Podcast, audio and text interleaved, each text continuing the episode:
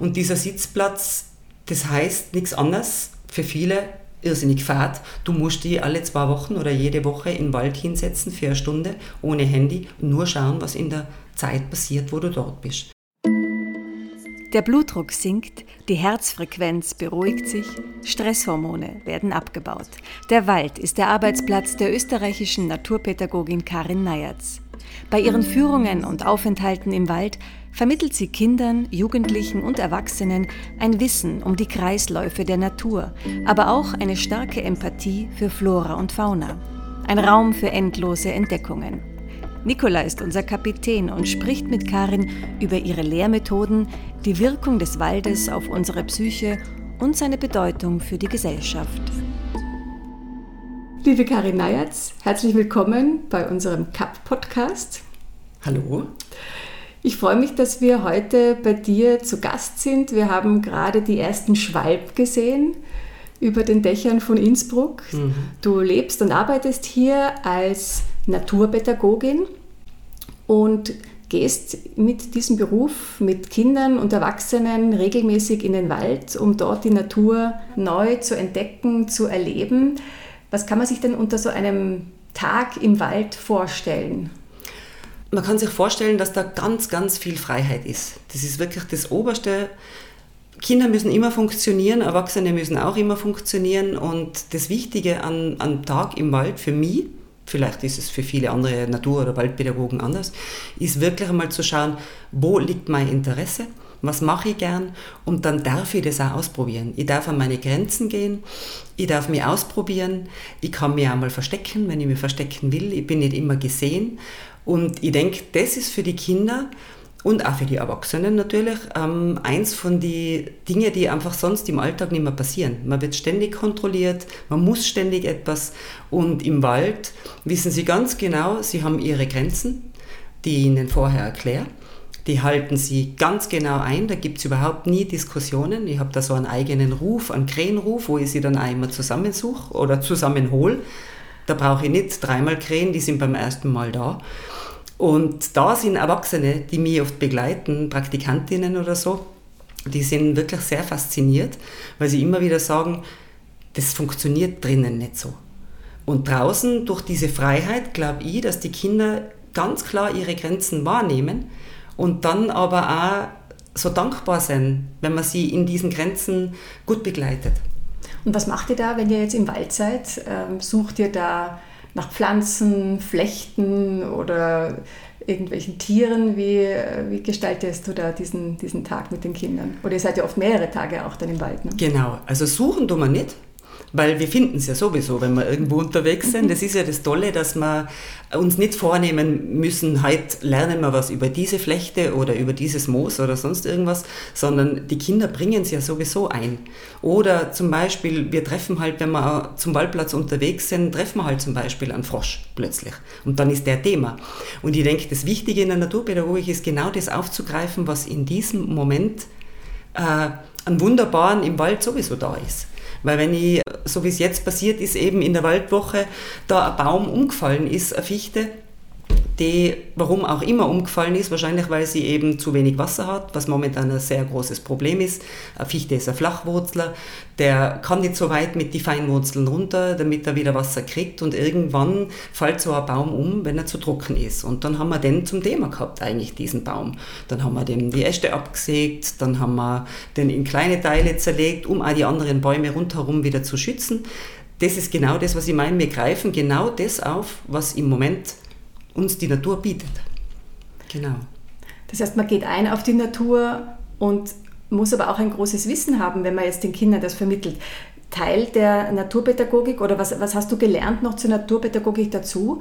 Weil du bist ja Naturpädagogin, Waldpädagogin mhm. und da gehört ja auch die Forstwirtschaft dazu. Also wie, wie, genau. lernt, wie erlernt man eigentlich diesen Beruf?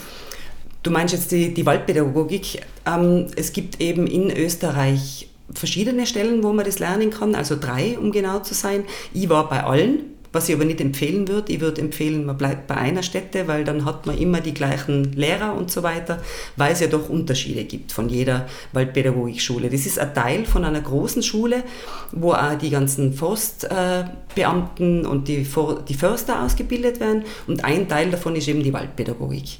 Und natürlich legen die Waldpädagogen großen, großen Wert auf die, auf die Forstwirtschaft und die wird da auch sehr vermittelt und auch dieses Aufforsten und so weiter, was ja total wichtig ist und auch seinen Stellenwert hat.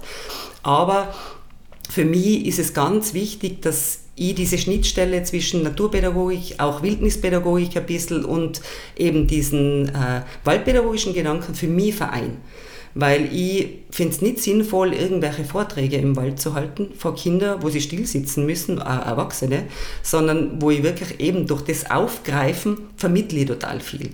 Natürlich muss ich viel Wissen haben, aber andererseits muss ich auch wieder nicht so viel Wissen haben, weil ich mir denke, ich habe ja immer die Möglichkeit, zu den Kindern zu sagen, wenn uns das jetzt mehr interessiert, dann nehme ich morgen das Buch mit, dann nehme ich das mit oder schaut mal ihr, was ihr daheim habt. Oder ihr könnt ja daheim mit den Eltern weiter forschen. Und so kann ich eigentlich auch immer sagen, das weiß ich jetzt gar nicht so genau, aber lass uns doch gemeinsam da schauen. Und das macht bei den Kindern viel mehr, als ich würde ihnen alles immer gleich erzählen. Vor allem die Kleinsten, weil die Kleinsten können oft nichts damit anfangen, wenn ich ihnen sage, das ist jetzt keine Ahnung, der Dreizehnspecht, der da jetzt gerade klopft oder sonst irgendwas, weil was sollen sie mit dem Namen anfangen? Da ist viel wichtiger, wie hört er sich an, wie, was ist sein Ruf, äh, wie schaut er aus, wie schnell war er oder sonst irgendwas. Das ist viel, viel interessanter, als gleich zu sagen, so, das ist das, das ist das, das ist das. Dann ist meistens bei den Kindern das Interesse verpufft, meiner Erfahrung nach. Und es sind ja, wie gesagt, auch Teenager mit dabei. Ich stelle mir vor, Kinder, die jetzt mit dem Smartphone vielleicht schon aufgewachsen sind und damit schon fast verwachsen sind auch, die gibt man dann in den Wald und nimmt ihnen dann das Handy weg.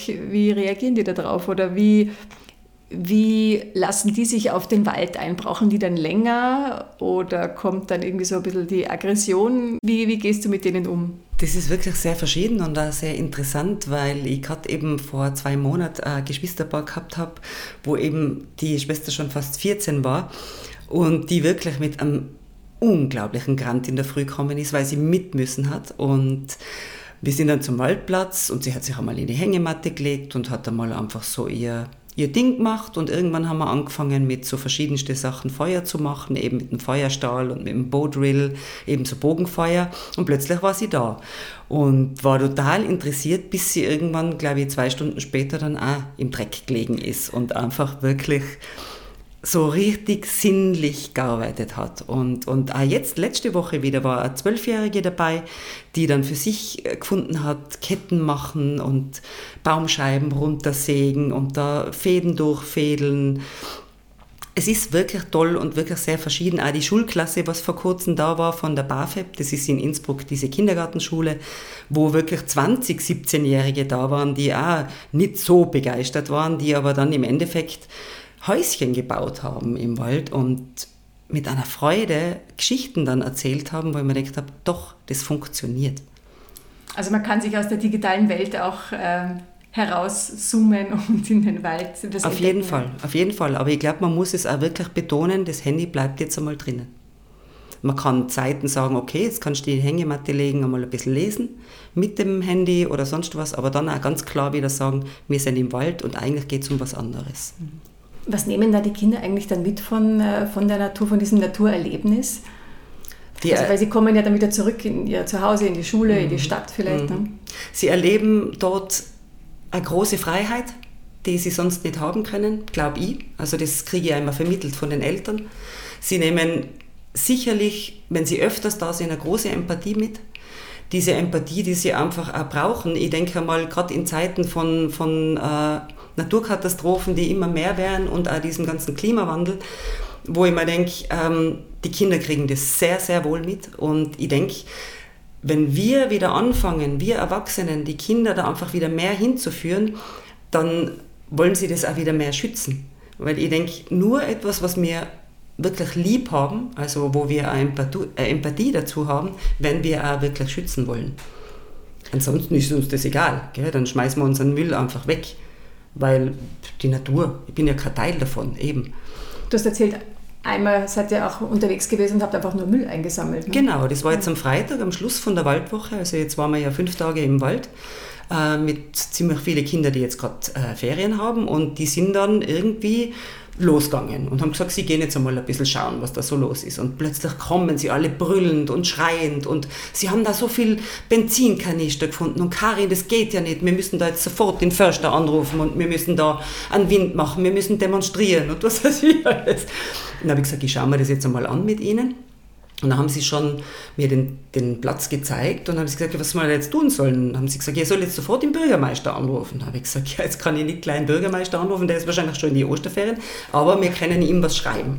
Lustigerweise sind dann plötzlich ein paar äh, Forstarbeiter daherkommen, die gerade äh, weiter unten am Wald aufgeforstet haben, einen neuen. Und dann sind wir zu denen hin und haben ihnen das gesagt und die haben gesagt, sie sind total dankbar, sie werden sich dem Problem annehmen und werden dann dort da eben schauen, was da los ist. Dann sind die Kinder weiter zu so einem Haus. Und da scheinbar sind da oft viele, die da irgendwie feiern im Wald oder sonst irgendwas. Sie haben auf jeden Fall Bierflaschen gefunden, Plastikflaschen, Drogen haben sie behauptet und das, weil sie so Snus, so Snus gefunden haben und so. Und sie haben das alles eingesammelt. Und sie waren unglaublich, weil sie haben wirklich fünf Stunden Müll gesammelt. Mhm. Und sie waren so betreten, sie waren wirklich total angerührt, dass man das machen kann. Warum schmeißt man den Müll im Wald weg? Und ich habe natürlich da auch keine Antworten, weil ich mir denke, äh, ich weiß nicht, warum jemand mit seinem Müll in den Wald fährt und ihn dort, also diese Müllhalde war wirklich mhm. klarerweise, da sind Badewannen drin gelegen und was weiß ich was alles, gell? wo ich mhm. mir denke, warum fahrst du in den Wald, das abzulagern, anstatt zum Recyclinghof? Mhm. Und die Kinder verstehen das natürlich auch überhaupt nicht. Und Kinder sind sehr, sehr moralisch. Mhm. Also die sind da richtig gleich, also wirklich am Start so richtig und das geht nicht und das kann man doch nicht machen und diese bösen Menschen. Ja. Also es war wirklich ein aufregender Vormittag, ja. voll, ja. Also wir reden ja von einem Wald in der Nähe von Innsbruck. Ne? genau, ja. Du hast vorhin erzählt, auch Erwachsene gehen mit dir in den Wald. Mhm. Du bildest Naturpädagogen aus. Mhm. Wie sieht so eine Ausbildung aus? Es ist ja nicht nur wahrscheinlich die Theorie, sondern auch, auch die Praxis ne, wichtig. Die Praxis ist das Wichtigste. Ich muss dazu sagen, dass es ganz, ganz viele verschiedene Naturpädagogik-Ausbildungen gibt, nehme ich an, weil die Naturpädagogik kommt aus der Umweltpädagogik und ist kein festgeschriebenes Konzept. Das heißt, ich kann da ja ganz viel reinpacken. Für mich ist das Wichtigste, dass es eine ganzheitliche Geschichte ist. Es ist immer Kopf, Herz, Hand, was da mitwirken muss. Ich habe das Konzept so geschrieben, dass ich vier Naturpädagogik- und Reflexionsmodule anbiete die immer einleite, wo wir in verschiedene Kernroutinen, nennt sich das, reingehen, die eigentlich aus der Wildnispädagogik kommen. Aber ich habe das so gelernt in meiner Naturpädagogik-Ausbildung, dass die diese Kernroutinen, sagt sie eh schon, deine Routinen verändern. Und wenn ich mich in eine Ausbildung begib, dann möchte ich ja was verändern. Dann möchte ich was dazulernen und dann möchte ich neue Wege beschreiten und da geht es eigentlich immer um unsere Komfortzone mein Hauptteil ähm, meiner Arbeit in dieser, in dieser ganzen Geschichte, wo ich jetzt diesen Lehrgang gestartet habe, ist, die Menschen an diese Ränder von ihrer Komfortzone zu bringen und zu sagen, es gibt da noch was anderes. Dann gibt es noch acht Module, die sind aufgebaut auf zum Beispiel eins ist über Raum, eins ist über Nachhaltigkeit, eins ist über die Wirkungen des Waldes und so weiter und so fort. Und da habe ich verschiedene Referenten und Referentinnen, die diese Module machen. Und dadurch wird das Ganze auch wieder sehr ganzheitlich, weil es gibt zum Beispiel auch ein Kräutermodul. Nur, was in allen diesen äh, Modulen wichtig ist, ist dieser naturpädagogische Gedanke, diese Herangehensweise. Wir machen da quasi wie ein unsichtbares Lernen. Also ich setze mir da nicht hin und erzähle Ihnen alles sofort, sondern sie erobern sich das langsam durch das Tun im Wald. Und eben eine dieser Kernroutinen, die die Hauptroutine ist für den ganzen Lehrgang, weil der geht 15 Monate, ist dieser Sitzplatz. Und dieser Sitzplatz, das heißt nichts anderes für viele irrsinnig fad. Du musst dich alle zwei Wochen oder jede Woche den Wald hinsetzen für eine Stunde ohne Handy und nur schauen, was in der Zeit passiert, wo du dort bist. Und über diese ganzen Jahreszeiten wird natürlich sehr viel mit dir selber passieren und natürlich auch mit der Welt um dich herum, weil Naturpädagogik ist ganz viel Selbsterfahrung auch. Und allein das Sitzen bewirkt ja bei mir ganz viel, was ich da lerne, was da um mich herum los ist, rein keine Ahnung, wann kommen die Vögel, wann fangen sie zum Zwitschern an, äh, wann wachsen die Blätter plötzlich wieder. Alles diese Sachen, die du normalerweise dann gar nicht mehr so mitkriegst, weil du in der Stadt oder du bist so beschäftigt, die kriegst du mit, weil du da sitzt. Und wenn sie dann eben die Stunde dort waren, dann äh, gehen sie heim und schreiben alles, was sie erlebt haben, in ihr Naturtagebuch auf. Und das sind diese zwei Hauptsachen, die sie dann am Schluss auch nachweisen müssen gell, für ihr Abschlussdiplom. Wirklich, ich war dort, was habe ich erlebt, wie war das Wetter und so weiter. Dass du einfach so ein Gefühl kriegst für die Natur. Ich stelle mir das ja auch für manche oder für viele sehr schwierig vor, überhaupt einmal eine Stunde, wie du sagst, ohne Handy sich hinzusetzen und mal nur zu hören und zu spüren und die, die Natur aufzunehmen. Ich glaube, das geht für 10, 15, 20 Minuten ganz gut, aber eine Stunde ist dann schon schon eine Erfahrung, oder? Voll, weil die Rückmeldungen jetzt vom ersten Lehrgang, der geht jetzt gleich mal zu Ende dann, jetzt haben wir bald Abschluss, die haben wirklich am Anfang haben manche so geschnauft und sie halten das nicht aus und eine Stunde und überhaupt und äh, du musst ja den Sitzplatz ja irgendwo suchen, wo du einfach auch einen guten Platz hast, gell, der wirklich irgendwie geschützt ist, wo du dich wohlfühlst. Oder? Du nimmst jetzt nicht den nächstbesten Platz, der sich dir anbietet. Manche haben ihn dann daheim im Garten gemacht. Das war eine Überforderung, weil die Familie ist im Hintergrund, was nicht gut ist. Wo wirklich viele gesagt haben, allein sich diese Zeit, muss man sich einmal mhm. vorstellen, eine Stunde in zwei Wochen, um die man kämpfen muss, auch innerlich, zu sagen, ich gehe da jetzt hin, das ist meine Zeit und die gönne ich mir. Und ich habe dann wirklich festgestellt über diesen ganzen Lehrgang, wie immer dankbar alle geworden sind um diese Zeit. Weil sie gesagt haben, mittlerweile gehen einige sogar zweimal in der Woche hin. Weil sie es so genießen, diese Ruhe, das bei sich ankommen, sich an den Baum lehnen oder was auch immer, wo du dir halt den Platz gesucht hast und dieses Gefühl haben, ich bin jetzt ganz bei mir und es gibt nichts außer mir und die Natur. Eben, da wo wir herkommen. Wir kommen aus der Natur und da kommen wir wieder zurück und dieser Sitzplatz ist so dieses erste wieder bei sich selber ankommen.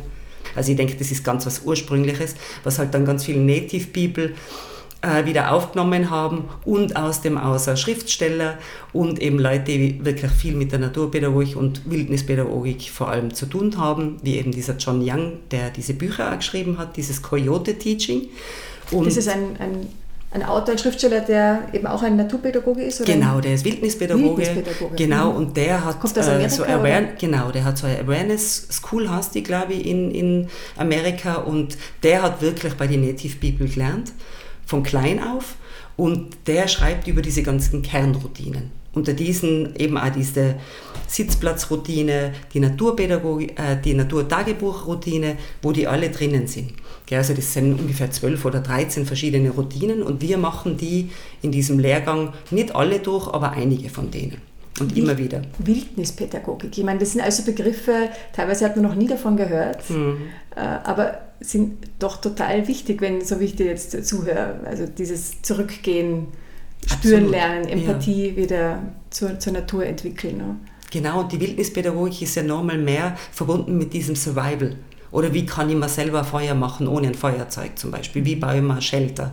Wie finde ich Wasser im Wald, wenn es mir irgendwo, wenn ich nicht mehr rausfinde? Ist bei uns in unserer Zivilisation ja kaum vorstellbar. Weil wir haben alles und jetzt gerade in Tirol, du hast immer Orientierung mit den Bergen, oder? Du weißt eigentlich immer, wo du umgehst, aber selbst das. Ich habe jetzt wirklich wieder beim letzten Lehrgang sind wirklich Menschen bei mir im Wald oben, wo du denkst, man kann sich gut orientieren, haben sie die Orientierung verloren. Also ich denke, wir haben so viel verlernt und ich möchte gern durch diese leichten Routineveränderungen sie wieder mehr zu dem Ursprung hinbringen, vertraue ein bisschen auf die selber. Um das geht es eigentlich ganz viel. Wer kommt dann zu dir? Wenn jetzt bei den Kindern ist es klar, da gibt es eben diese Wochen im Wald, aber von den Erwachsenen, wer sind also die Kunden und Kundinnen? Also jetzt beim Lehrgang sind es ganz, ganz viele Kinderkrippenpädagoginnen, ganz viele ähm, Elementarpädagoginnen und Pädagogen. Die das dann weitergeben wieder an die Kinder. Genau, die das wieder an die Kinder weitergeben, denen ganz, ganz wichtig ist, ähm, da wieder eine Freude reinzubringen, die einfach wollen wirklich wieder mehr mit den Kindern rausgehen die nicht mehr nur in die Räumlichkeiten bleiben wollen, sondern wirklich den Wald rundherum nutzen wollen. Im neuen Lehrgang zum Beispiel sind ganz viele, einige Pensionisten, die sagen, sie möchten das für ihre Enkel machen. Manche machen es für, für sich selber, haben wirklich jetzt einige gesagt, ich mache das eigentlich für mich selber. Was ich total einen schönen Ansatz finde, weil ich möchte ja eigentlich mehr Leute erreichen. Ich möchte ja nicht nur Menschen erreichen, die eh so schon im pädagogischen arbeiten, sondern das, ich glaube, man muss da immer unterscheiden, weil das Diplom an sich, das ist für viele, es macht ja nichts mit dir, dass du da jetzt mehr verdienst oder sonst irgendwas. Es ist ja wirklich etwas, was du für dich machst. Nur, es, es macht dann Wind, wenn du sagst, hey, ich bin Naturpädagogin, dann glaube ich, ist bei den Leuten in die Köpfe gleich irgendwie so, wow. so, irgendwie, das habe ich schon oft erlebt. Ja. Und, und allein deswegen glaube ich, ist es einfach noch einmal mehr Anreiz, einfach zu sagen, hey, ich kenne mich dann ein bisschen aus oder ich habe was erfahren. Also ich, was ich nicht mache, ist dort unterrichten. Das tue ich nicht. Also ich werde jetzt nicht sagen, ich mache heute, keine Ahnung, die Bodentiere. Da muss man was anderes machen. Da macht man Naturführerausbildung zum Beispiel. Jetzt hört man ja oft viel in den Medien von Kindern, die äh, ja, unter Anführungszeichen verhaltensauffällig sind, ja, auch zu Gewalt neigen äh, oder zu laut sind. Ja. Äh, ist das auch für diese Kinder so dieser, der Weg in die Natur etwas, was sie vielleicht ein bisschen zur Ruhe bringt oder auf andere Gedanken bringt? Oder geht es eben auch darum, in welchen Systemen müssen wir eigentlich dauernd funktionieren und äh, in welche in welche Enge treibt uns vielleicht so ein, eine Stadt oder ein schulisches System und was kann da der Wald einem bieten? Mhm. Das ist ganz sicher so. Also, wie hat einmal der, der John Louvre, hat das glaube ich gesagt, das ist ein amerikanischer Schriftsteller, der ein ganz ein tolles Buch geschrieben hat, das, das heißt Das letzte Kind im Wald. Und da geht es ganz klar um dieses Naturdefizitsyndrom. Das hat ja schon einen Namen, ja, dass die Kinder immer mehr von der Natur sich entfernen.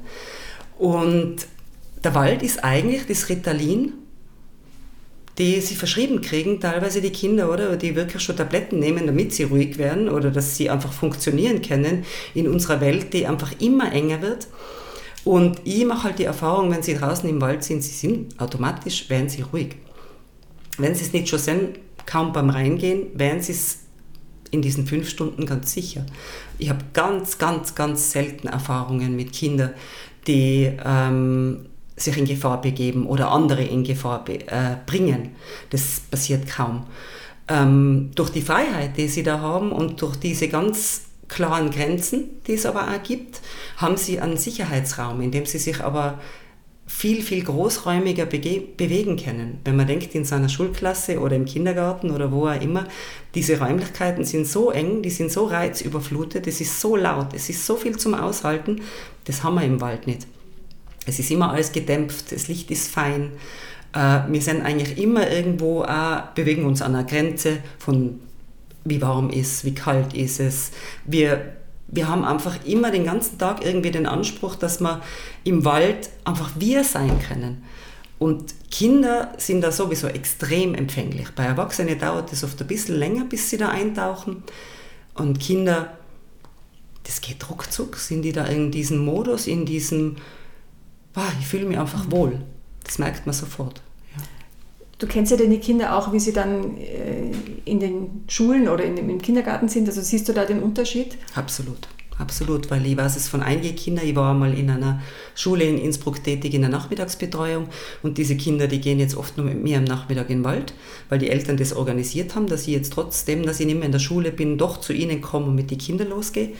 Und da sind einige, die wirklich ganz, ganz viel körperliche Sachen ausleben müssen am Schulhof, in der Schulklasse, am Gang und so weiter. Und bei mir im Wald sitzen sie meistens und schnitzen oder sie können eben Stockkämpfe machen, weil da ist Raum und wir machen das aber auch ganz klar, weil das auch sein muss. Ich muss mich ja irgendwo ausprobieren.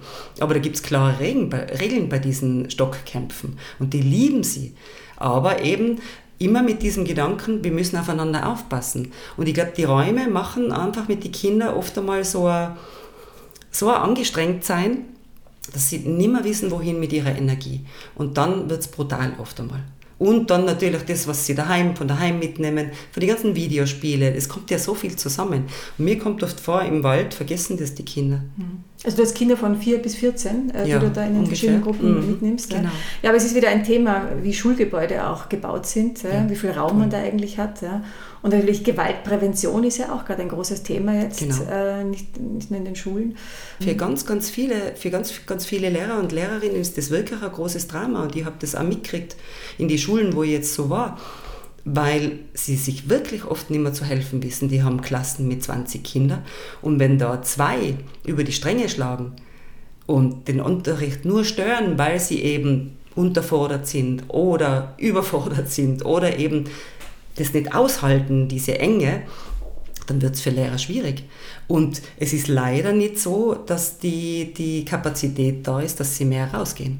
Und dann ist auch wieder der enge Schulhof, wo ich nichts darf wo ich nicht einmal mich verstecken darf in einem Busch oder wo ich auf die Kletterwand nicht klettern darf, weil ich könnte mir ja was brechen. brechen. Für was habe ich denn das alles? Also ich würde sowieso sagen, dass jede Schule müsste eigentlich an einem Waldrand gebaut sein, dass du mhm. sofort rausgehen kannst. Aber es ist natürlich nicht Realität. Es gibt zwar jetzt immer mehr so Waldschulen, aber das ist halt immer so, so privilegiert, oder? Da mhm. schicken halt Eltern ihre Kinder hin, die das halt unbedingt wollen. Aber Otto Normalverbraucher und Verbraucherinnen werden das nicht haben können, oder? Weil das einfach viel Geld kostet. Und das muss für alle zugänglich mhm. sein. Das muss. Das ist ein großes Muss, finde ich. Ja. Ja, wir haben uns unsere Schürfwunden immer hart erarbeitet und waren richtig stolz drauf, gell? genau. auf den Knien, auf den aufgeschlagenen. Genau. Ja, das ist ja. ein gutes Stichwort, was ja. du da sagst, weil wir als Kinder wir waren einfach, auch wenn es nicht der Wald war, aber wir waren einfach draußen, oder? Mhm. Gerade am Nachmittag. Die sind jetzt am Nachmittag auch ständig verräumt. Tagesheim, Klavier, Sport, äh, keine Ahnung, wie heißt das, was so in ist jetzt, da dieses Parcours und was weiß ich was alles, aber dürfen sie sich selber mal erproben, indem sie einfach jetzt darüber, die Sil, was bei uns da fließt, einfach einmal an der Sil spielen? Na, da könnten sie ja trinken. Mhm. Wir als Kinder, wir haben das einfach da und wir haben gesagt, um sechs seid ihr daheim, wenn die Uhr so und so viel steht.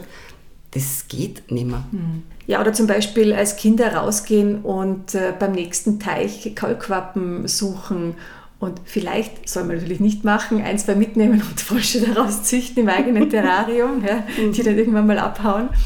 Äh, aber dieses Erleben von der Natur, vor allem von, von Tieren, äh, ist ja auch etwas, was, was Kinder oft verlernen. Man sieht, ja, man sieht ja oft gar nicht mehr so viele Vögel in der Stadt. Ja. Wir mhm. haben jetzt gerade eben diese Schwalben gesehen. Aber ist das auch etwas, was die Kinder und auch die Erwachsenen dann wieder neu lernen, äh, welche Tiere es überhaupt gibt. Begebt ihr euch da auf die Suche nach, nach Tieren oder findet ihr Tiere? Wir finden Tiere auf jeden Fall, weil ähm, es ist ja oft schon, wenn du in den Wald reingehst, dann kann es einfach sein, dass wenn du wenn du leise genug bist oder, oder auch zufällig, dass ein paar Rehe vor dir unterwegs sind. Und natürlich ist das sofort Thema.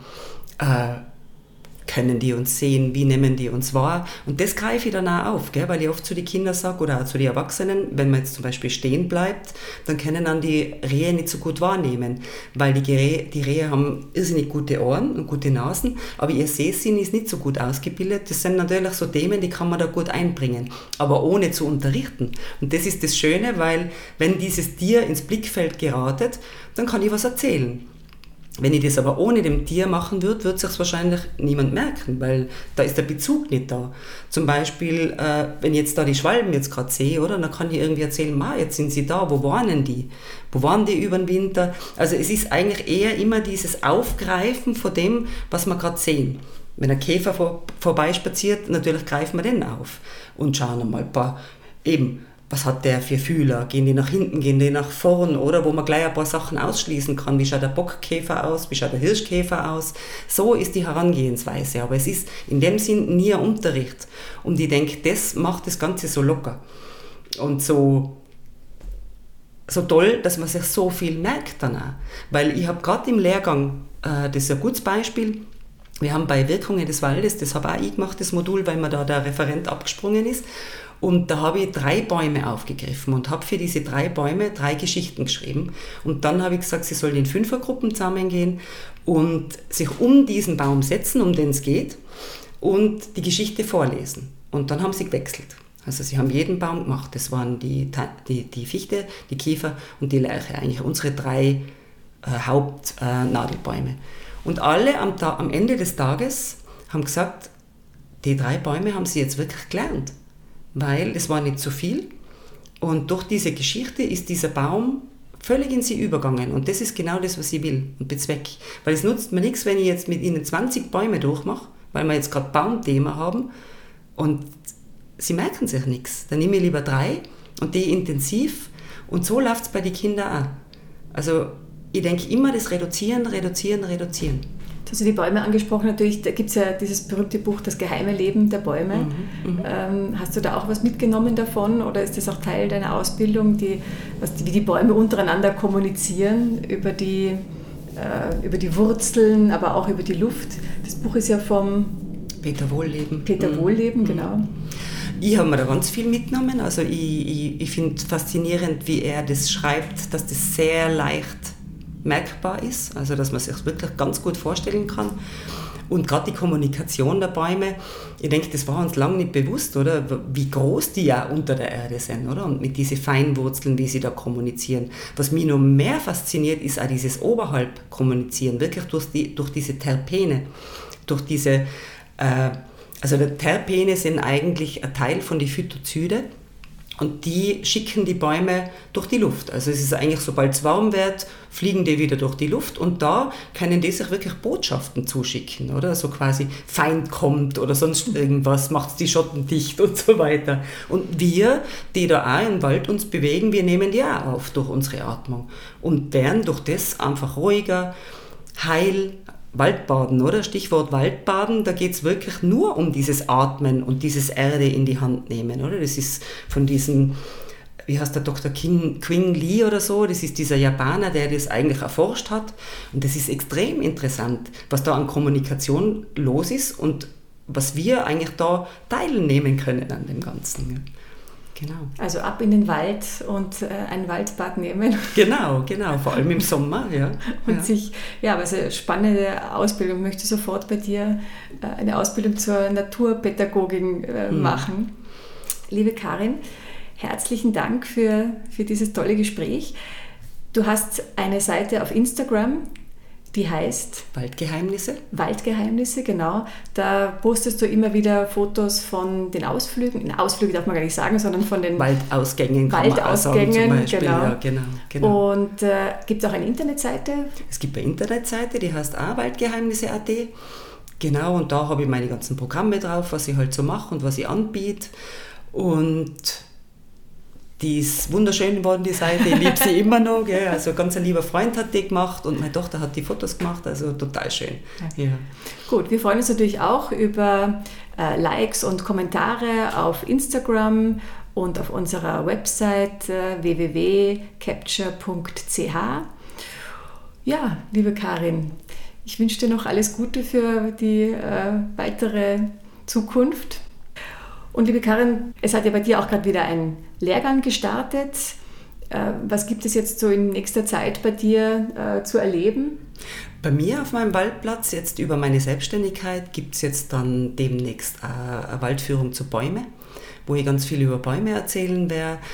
Ähm, dann gibt es natürlich immer wieder die Kindervormittage, wo Kinder am Samstag am Vormittag mit mir in den Wald gehen. Und das Große, was halt dann wirklich ist Sommerwald, Sommerferien, was für alle Eltern natürlich ein Thema ist. Da habe ich drei Wochen, die ich heuer anbiete im Wald am Anfang von den Ferien und am Ende von den Ferien. Und ansonsten. Das sind, die Kinder, sind die Kinder dann eine Woche mit dir im Wald? Genau, genau. Mhm. Also nicht durchgehend. Also wir mhm. sind nicht so wie die Wildniscamps äh, mit, mit Zelte und so weiter mhm. dort, aber wir sind von halb neun bis halb drei am Nachmittag im Wald und ja, streinen da einfach herum oder sind bei mir am Waldplatz oder sind am Wasser irgendwo und machen es uns einfach fein. Herrlich, genau. da möchte man eigentlich wieder sofort Kind sein. Liebe ja. Karin, alles Gute und einen schönen Sommer. Danke. Vielen Dank, Nicola, für das Gespräch. Es hat mich voll gefreut. Danke dir.